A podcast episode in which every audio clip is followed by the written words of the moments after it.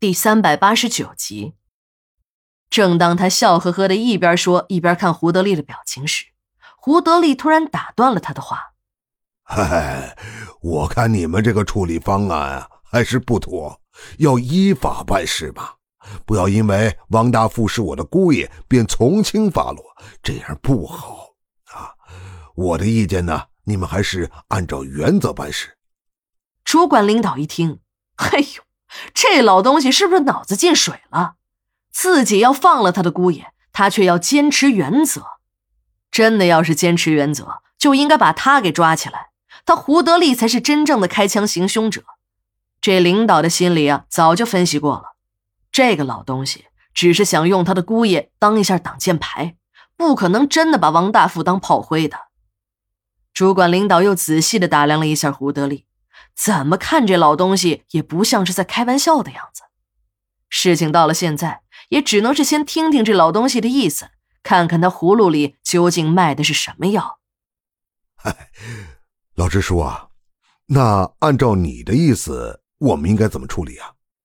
主管领导也不傻，他知道人家是翁婿关系，关系再不好，那都是一家人，自己最好不要多言，还是弄清楚胡德利的具体想法再说吧。胡德利看着这个球又被狡猾的主管领导踢了回来。知道人家是不愿意过多的掺和自己的家事儿，再这样把球踢来踢去，继续打哑谜也没什么意思。自己呀，干脆直接一点。我的意思啊，是事情既然已经出了，呃，一点都不处理呢也不好。你看看能不能在保住他党票的前提下，最大限度的做出一个处理决定啊？主管领导松了一口气。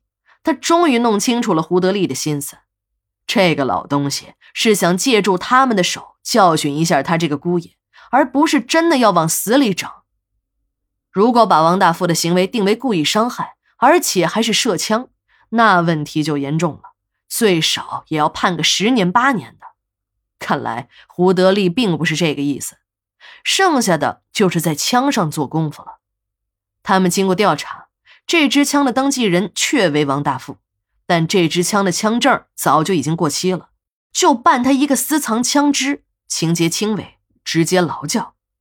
这个劳教不用经过法院，公安局就可以做主，简单方便。更为重要的是，这个劳教方案十分符合胡德利的要求。劳教不算刑罚，总的来说，这还是一种人民的内部矛盾，不是必须开除党籍。日后啊，还有东山再起的希望。看来这个老家伙以后还想重用这个姑爷。经过一番沟通，最后处理王大富的结论出来了：劳教半年。王大富进了劳改农场，不过他这个劳改犯很特殊，在他那个傻婆娘为他进行了金钱开路后，他成了监号中的明星，不但不用劳动。吃喝和外面也没什么两样，那些个管教也都知道这老范的特殊性。他只是到这儿来镀镀金，出去之后照样是人五人六的大款，也就没有人为难他。王大富白天在管教的办公室中看电视，和管教下下棋。方便的时候呢，管教们还会带他出去，到外面的饭店中喝上一顿。这些王大富都很满意。但美中不足的是，他晚上还是要做做样子，回到监室去住。他非常看不起那些个老犯，虽然自己也成了这些人中的一员，但这些人在他的眼里都是些偷鸡摸狗的货色。他从不主动搭理这些人。但是，这些同监室的老犯中有一个年轻人引起了他的注意。这个年轻人每天劳动后就躲在角落里发呆。看他那愁眉苦脸的样子，一定是有什么想不开的事儿。他看这个年轻人文质彬彬的样子，和那些个偷鸡摸狗的家伙完全不一样。他最看不惯的是，那些个老犯看这个年轻人老实，总是变着法儿的欺负他。最过分的是，那几个荷尔蒙分泌过剩的家伙，还会半夜轮番的跑到这年轻人的床上。这个年轻人只是小声的哼哼，但听得出来。这年轻人很痛苦。